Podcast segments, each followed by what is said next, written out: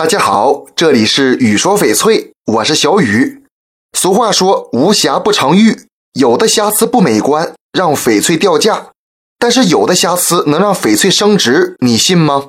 首当其冲的就是撒金，撒金就是翡翠表面的一层星星点点的黄翡，看着就像在翡翠上撒了层金粉，是翡翠中特别的存在。鉴定撒金呢？除了看翡翠本身的种水质地之外，还要看金的分布情况，漂亮均匀的就是最好的。这里还要提醒一点，撒金跟飘花是两回事儿。飘花大多是蓝色、绿色的，撒金是黄色、黄褐色的。其次，飘花是漂浮在翡翠内部的色块比较立体，而撒金则分布在表面比较平铺。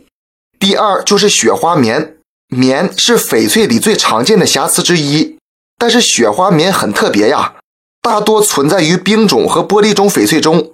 它的形态轻盈、致密有致，与翡翠的底相融，好像漫天飞舞的雪花飘在翡翠里，很有意境。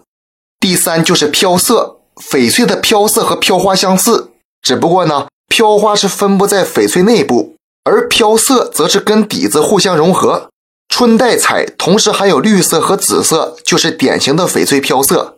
这种翡翠很稀少，价值非常高。这期节目就给大家讲到这里了。小雨呢，每天都会在朋友圈更新精美、性价比高的翡翠。如果你想了解更多翡翠知识或者翡翠鉴定，我都可以帮到你。通过主页就可以找到我，点关注不迷路。那咱们就下一期再见了。